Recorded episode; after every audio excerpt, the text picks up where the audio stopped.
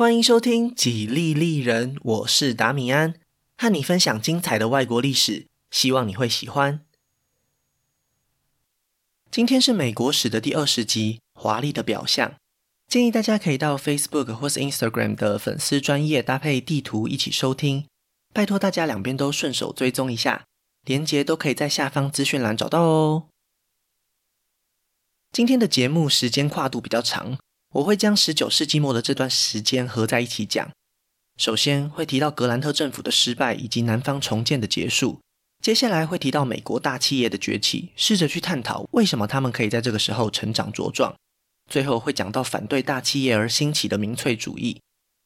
由于这段时间里大部分的总统都非常弱势，比较没有存在感，所以几位总统和选举的细节就会尽量省略，只挑出特别重要的部分融入节目当中。那么今天的故事就开始吧。上一集说到内战结束后，美国开始了重建的过程。在不受欢迎的约翰逊总统下台以后，知名的战争英雄格兰特成功的带领共和党赢得完全执政。虽然格兰特镇压了三 K 党，和国会的合作也非常顺利，但是新政府的蜜月期很快就要步入尾声。当格兰特准备要竞选连任时，一桩丑闻席卷了华盛顿特区。为格兰特政府蒙上一层阴影。这件事情要从内战结束前说起。虽然当时前线还在战斗，但是共和党控制的国会也同时在规划新一轮的交通建设。为了筹措资金铺设铁路，国会将商业特别许可权授予一间名为联合太平洋的公司。这间公司的高阶主管获得许可以后，又另外开设了另外一间空壳公司。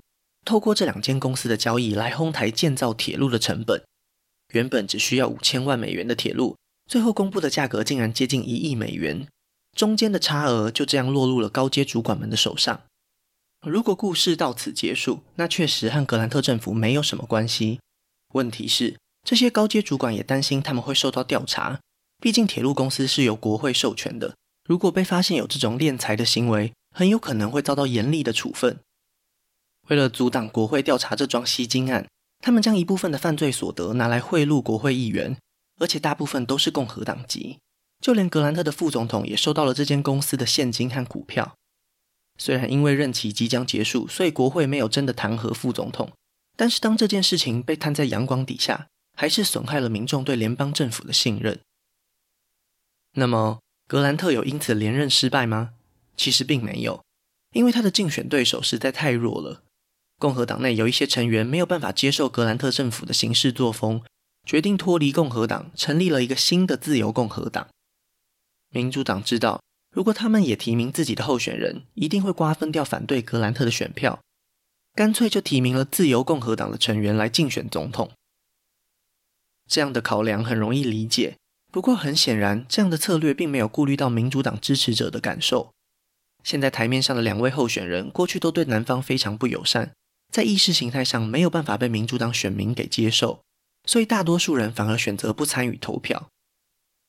另一方面，格兰特在南方的军事重建也暂时让黑人可以参与投票，所以最后格兰特就靠着每一州微弱的优势，赢下了绝大部分的选举人票，成为了十九世纪下半叶除了林肯以外唯一一位成功连任的总统。自由共和党也在这次选举之后结束了他们短暂的生命。民主党虽然没有办法在总统大选这种大规模的选举取得胜利，但是在北方城市里，他们还是有效地运作了一台又一台的政治机器。最恶名昭彰的就是纽约市的塔木尼协会，这是一个历史悠久的全国性慈善团体，和美国宪法同一年诞生。但是到了镀金年代，这里已经成为明目张胆买票的竞选总部。当外国移民或是贫穷劳工生活困难时，他们永远可以指望塔木尼协会对他们伸出援手，提供工作机会，甚至是物质上的帮助。作为交换，他们必须在纽约市的选举当中向民主党奉献出他们神圣的选票。更夸张的是，他们发展出一套成熟的体系，根本可以说是选举舞弊。很多移民在塔木尼协会的指导之下，在选举日当天理发、刮胡子、改变外形，这样就能够重复领取选票。结果就是，纽约市长期把持在民主党的手上，市政府在利用市民缴纳的税款来支撑塔木尼协会，形成一个难以打破的共犯结构。在北方很多大城市里都有类似的情况。共和党贪腐，而民主党坐票，这个时期的美国政治就是如此的肮脏无下限。那么，格兰特能够连任，该说是幸运还是不幸呢？如果他在剿灭三 K 党以后急流勇退，也许还可以替他保留大部分正面的评价。只可惜天不从人愿，格兰特的第二个任期才是考验的开始。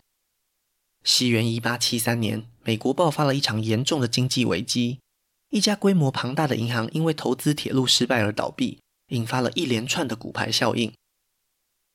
这整件事情的起因是因为内战结束后，美国成为欧洲资本家眼中的摇钱树。他们看准了蓬勃发展的铁路产业，展开了大规模的投资。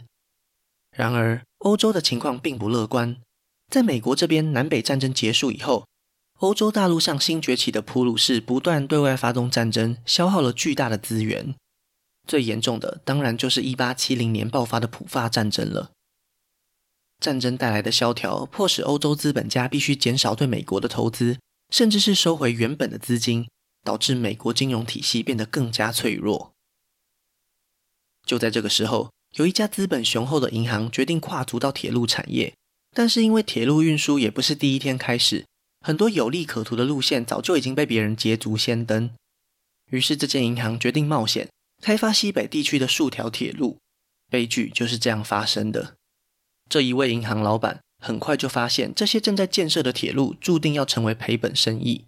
因为路线上经过的地区不仅土壤贫瘠，还爆发了联邦政府和原住民部落的战争，几乎可以确定载客量会远远低于预期。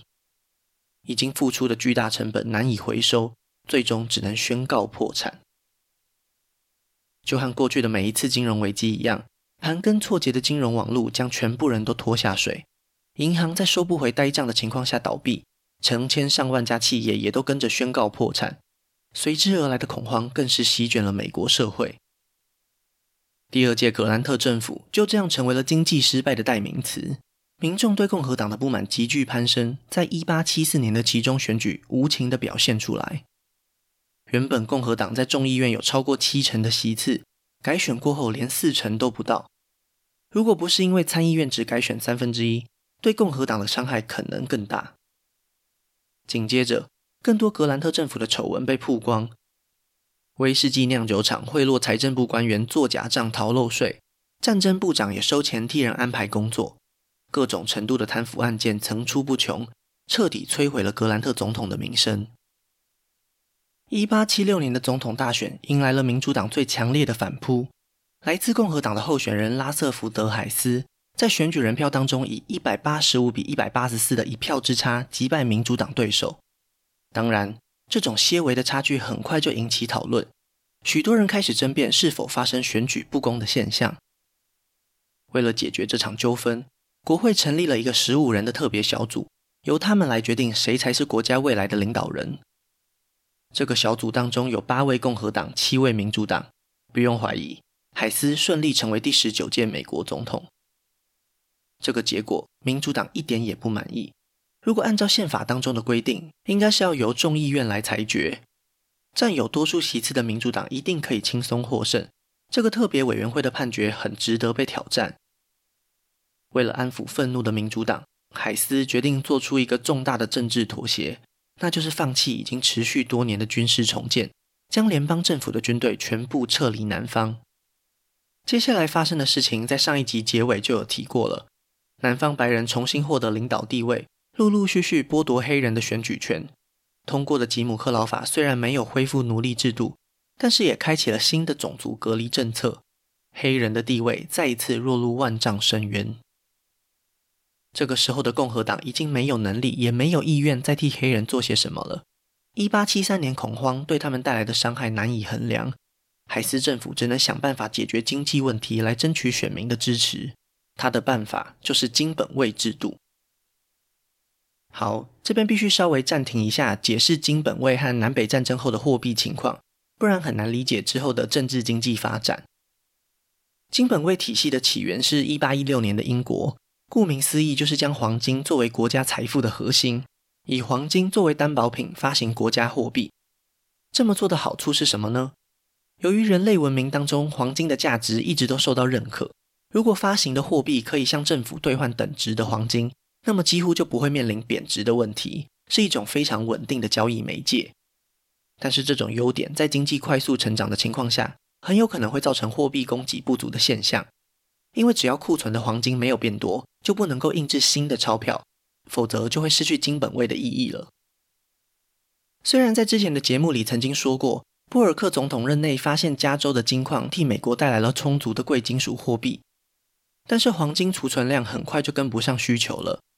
南北战争的四年里，产生了巨大的战争支出，不管是士兵的薪水还是购买的装备，都让美国国债从战前的六千五百万美元飙升至战后的二十六亿美元。当时的林肯政府就已经发行过好几次债券。但是真正需要的数字远远超过政府的黄金储备量，那该怎么办呢？战争还是要打下去啊！所以在这种不得已的情况下，林肯的财政部长蔡斯建立了国家银行体系，并且发行了大量的纸币。虽然过去在美国历史上，美国第一、第二银行也曾经发行过纸币，但是实际上都是由私人银行负责，政府只是给他们可以印制纸钞的特许权而已。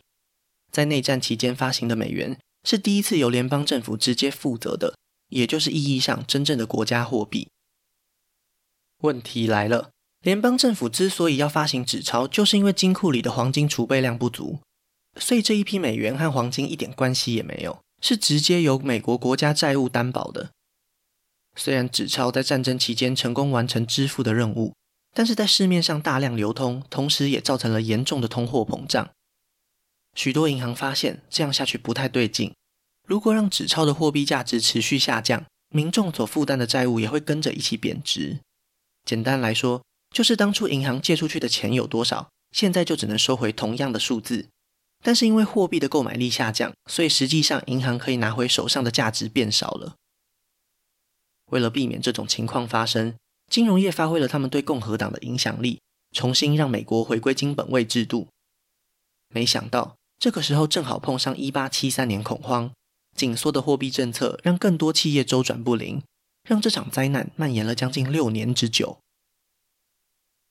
这场金融灾难也带来了另一个意想不到的结果：许多中小企业在陷入危机以后难以自救，纷纷宣布破产倒闭。为了养活家庭或是偿还债务，只好将公司出售给财务健全、体质更好的大型公司。原本这些中小企业的老板失去经营权以后，成为受雇的员工。而那些出钱的大型公司，就形成了更庞大的企业集团。美国历史上最有钱的一群人，就是在这个时候走到了聚光灯下。其中最知名的几位，大家可能或多或少都曾经听过，像是石油产业的洛克菲勒、钢铁产业的卡内基，以及金融产业的 J.P. 摩根。这些大企业家累积的财富，远远超过所有人的想象。他们拥有的财产价值，经过通货膨胀的换算以后，比现在美国科技业最有钱的马斯克或是贝佐斯都还要多。他们往上爬的每一步，都是踩着无数的竞争对手，在商业领域上不择手段，在政坛上也是无所不用其极。很多时候，不只是游走在灰色地带，更是无视一切的法律规范。如果讲好听一点，就是霸道总裁、成功企业家；讲难听一点的话，在当时被人们称作强盗大亨。当时这种企业并购的手段主要有两种：垂直整合以及水平整合。当然，也可以两种同时进行。卡内基的钢铁企业是垂直整合的代表，也是手段比较不凶狠的一种。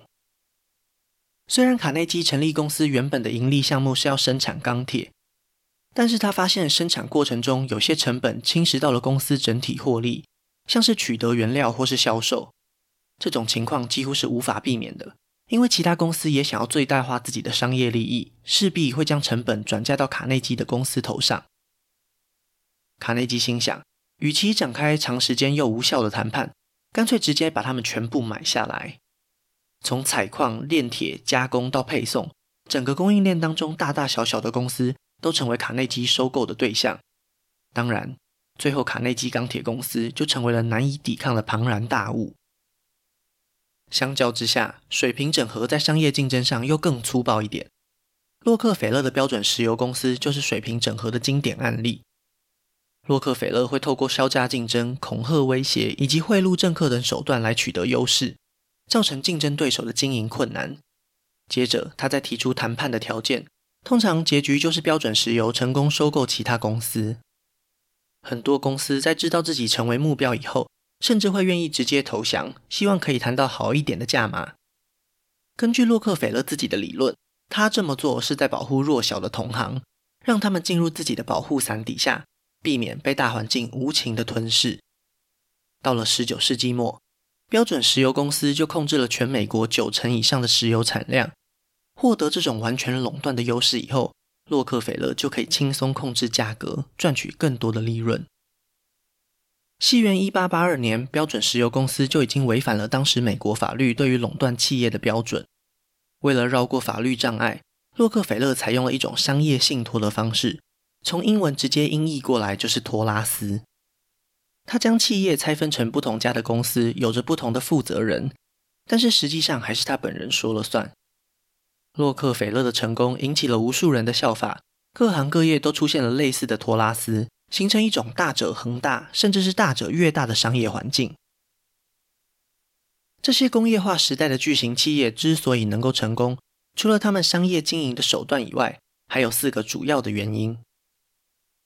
第一个原因是当时社会的主流思想，亚当·斯密的《国富论》提供了一种自由放任的经济思想，认为政府对市场的干预越少越好。只可惜，大部分的人没有意识到，自由放任的目的是为了让企业互相竞争，放任托拉斯垄断产业造成的结果恰好完全相反，消除了这些竞争。这种想法要在镀金年代的末期才开始被人们给重视。另一个重要的主流思想来自1858年生物学的进展。英国的达尔文在研究化石以后，发表了天择说演化论。类似的框架被其他学者拿来套用在人类的发展上，发展出一套社会达尔文主义。适者生存的概念也被拿来解释为什么大企业可以在商业竞争上获得无法取代的地位，小公司或是贫穷的劳工阶级只是因为不够优秀，所以会面临生存的困难。这种想法在当时是一种非常受欢迎的观点，无形之中合理化了垄断的行为。第二个原因是快速发展的科学技术。从一八七零年代开始，不仅是美国和欧洲，就连日本也都陆续踏上了第二次工业革命的浪潮。在美国的发展，可以从专利发明的数量明显观察到。从建国到南北战争前，联邦政府总共批准了三千六百项专利。但是在一八六零到一八九零这三十年内，批准了超过四十万项专利。这些发明在各方面都提高了工业生产的效率。发电机和电灯提供了更方便的照明系统，海底电缆、打字机和电话改善了通讯。炼铁技术的改良更是直接影响了铁路的建设。第三个原因是从世界各地大量涌入的移民。虽然美国原本的生育率也不低。但是这个时期的人口增加，还是有很大一部分是移居美国的外国移民。之前在中场休息时有提过，日耳曼裔和爱尔兰裔是内战前的最大宗。到了一八九零年代，三百五十万移民之中，有超过一半是来自南欧和东欧，尤其是意大利、俄罗斯以及奥匈帝国。这些人当中有非常多是天主教徒或是犹太人，他们来到美国的目的就和其他移民差不多。除了最主要的经济目的找工作养活自己以外，大部分也都是为了逃离原本居住地的宗教或是政治迫害。他们大多数都前往东岸的港口城市，或是五大湖区的工业城市。在西岸，虽然加州的金矿慢慢枯竭，但是新建铁路的工作机会还是吸引到了不少的中国移民。他们刻苦耐劳，却受到美国本土主义者的排挤。西元一八八二年，国会正式通过排华法案。禁止未来十年内所有来自中国的移民，人数因此下降不少，反而越来越多的墨西哥移民进入到西部地区。这些来自世界各地的移民快速补上了新工厂所需要的人力资源，尤其是在一种供过于求的情况底下，大企业提供他们的只有低薪高工时的条件，一旦拒绝，很快就会有其他新移民等着填补这个职缺，所以大多数人为了养家糊口，都只好被迫接受。压榨这些劳工，意味着雇主可以省下可观的人力成本，进一步增加了他们的获利空间。第四个原因是自由放任的政府。在这个时期里，虽然民主党和共和党的支持者有着非常明显的地域和身份区别，但是他们并没有非完成不可的政治目标。换句话说，在两大党的眼里，政治只是一场谁当选谁的朋友就可以飞黄腾达的比赛而已。从杰克逊开始，最为人所诟病的分赃政治，从来就没有真的离开过美国政治舞台。每一次总统就职典礼过后，都会有大批的民众前往白宫和总统会面，希望可以求得一官半职，进入政府混口饭吃。事情在一八八一年出现了变化，新上任的加菲尔德总统效法所有的政治前辈。替民众一个一个面试，没想到一位被他拒绝的律师怀恨在心，三个月以后埋伏在总统经过的路上，开枪刺杀了总统。这件事吓坏了所有人，导致国会在一年多以后通过了公务员法案，规定联邦政府的工作需要举办考试选拔，根据成绩来决定谁能获得工作。如果出于政治原因任命或是解雇联邦政府职员，都是非法的。虽然一开始只有一成的职位适用，但是随着比例逐渐升高，也形成了新时代的公务员体系。从选拔人才的角度来看，这项法案提升了公务员任命的公平性，但是同一时间也慢慢改变了美国政治的生态，尤其是选举这部分。大家都知道，竞选活动最重要的就是钱，那这笔钱从何而来呢？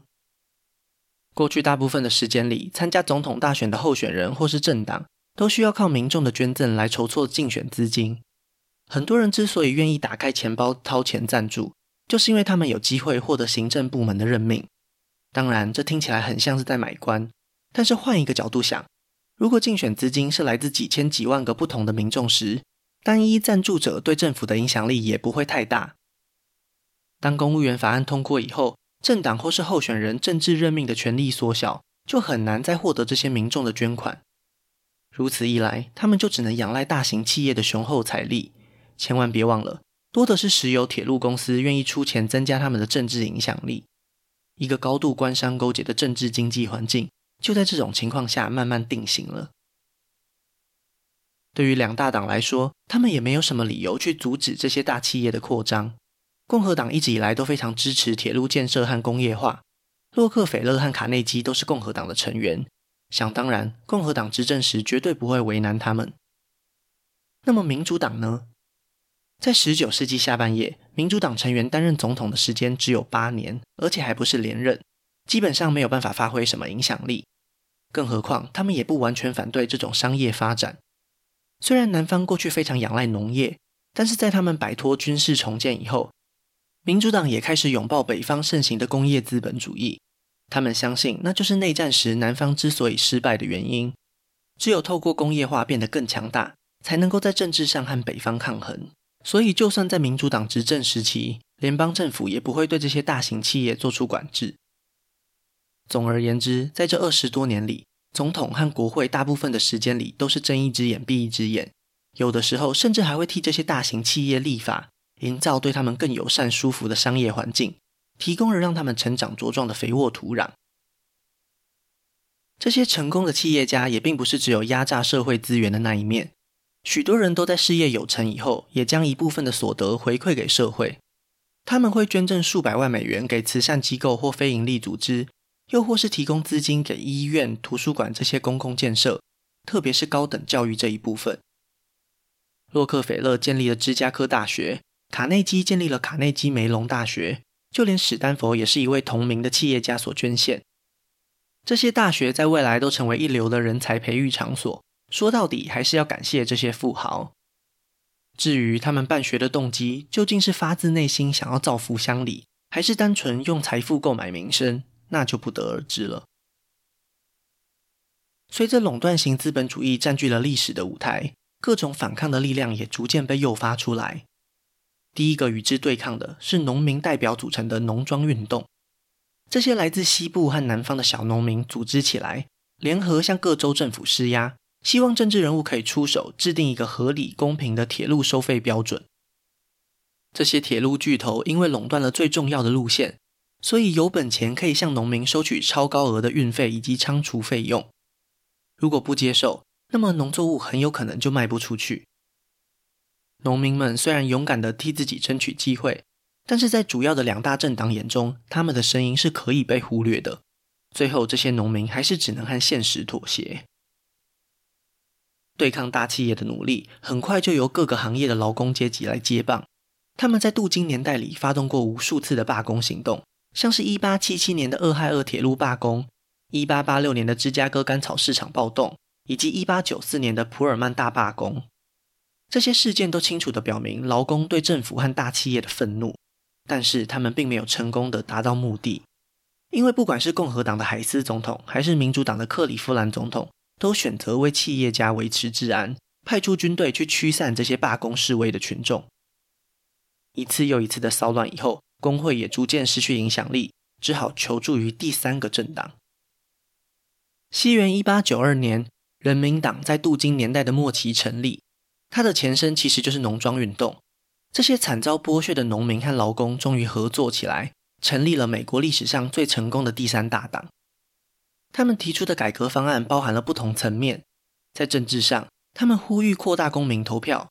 参议员也从原本的立法机关选举改为人民直选。在经济上，他们主张授予白银和黄金一样的地位，从原本的金本位制变成金银双本位制。另外，他们也要求针对已经非常严重的贫富不均做出行动，像是累进式税率，赚得越多，缴交的税率也越高，希望可以透过这种财富重分配缓解社会上的冲突。这一年的总统大选。人民党拿下了一百万普选票，也拿下了五个州。虽然距离执政还有很大一段距离，但是也已经扰动了一成不变的美国政坛。隔年，一家位于费城的铁路公司宣布破产倒闭，又再一次引发了美国严重的金融危机。经济恶化促成了人民党和民主党的合作。一位擅长演说的民主党众议员布莱恩趁势崛起。公开支持人民党课征所得税和经营双本位的主张，收割了一大波人气。人民党非常清楚，坚持要用第三大党的身份影响美国政治是不切实际的。虽然他们也担心民主党未来可能会抛弃掉他们照顾农民和劳工的政见，但是共和党被富商控制的情况更严重，只好支持那位口若悬河的布莱恩。得到人民党的支持以后，布莱恩就获得了谈判的筹码。他说服了民主党伙伴采纳这一条新的路线，在政治主张上和共和党做出区隔。他热情又夸张的政治表演，让他成为了民主党内最耀眼的明日之星。终于在1896年被提名成为民主党总统候选人，也是美国历史上最年轻的一位。布莱恩被提名的消息很快就传遍大街小巷，那些受到共和党庇佑的大财团也开始紧张起来。要是布莱恩真的当选，也许就会掀起一场民粹主义的旋风，威胁到他们的商业帝国。共和党的候选人麦金利是来自俄亥俄州的州长，虽然立场温和，没有特别偏向劳工或是企业主，但是这样就已经足够了。他收到了财团将近一千万美元的捐款，是当时最大笔的政治现金。这笔钱被用来邀请全国各地的组织团体，让他们直接和候选人麦金利对话，提升了正面的形象。最终，麦金利就这样成功赢下总统大选，替财团们化解了这一次危机。在布莱恩败选以后，人民党的声势也跟着走下坡，逐渐被边缘化。不过，尽管如此，他们许多改革的主张还是被民众给看见了。两大政党的政治人物也不得不开始思考要如何争取这些选民的支持。下个世纪初的美国政治改革运动，严格来说，就是人民党唤起的群众意识。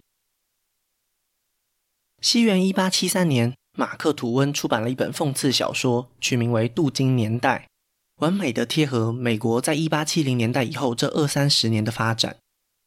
为什么不取名为黄金年代呢？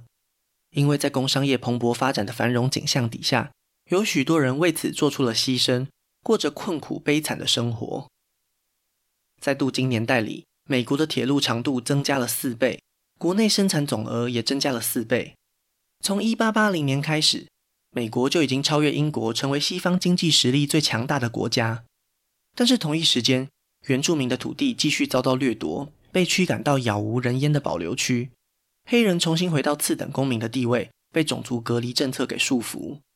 华人移民被拒之门外，遭到歧视和不公平的待遇，就连白人劳工也都挤在脏乱破旧的城市里，继续做着低薪、高工时又危险的工作。在巨大商业利益的影响之下，从联邦政府到地方政府都贪污腐败，放任这些社会问题持续恶化。褪去光彩耀眼的外壳，美国还剩下什么呢？历史的脚步即将迈入二十世纪，急速扩张的大企业并不满足于他们在美国的霸业，开始想方设法要将触角延伸到世界各地。曾经反抗殖民统治的人们，也准备要成为新帝国主义的一份子。而在美国内部，将出现新一批社会改革者，将部分的腐朽埋葬在过去，迎来民主制度改善的进步时代。那今天的故事就先分享到这里。下一集我会继续分享更多属于美国的故事。如果喜欢我的节目，可以顺手按下关注或追踪，也拜托大家到 Apple Podcast 和 Spotify 帮我评分留言，这会对节目有很大的帮助。另外，如果想要透过行动支持我继续制作节目，在下方资讯栏也可以找到小额赞助的连结哦。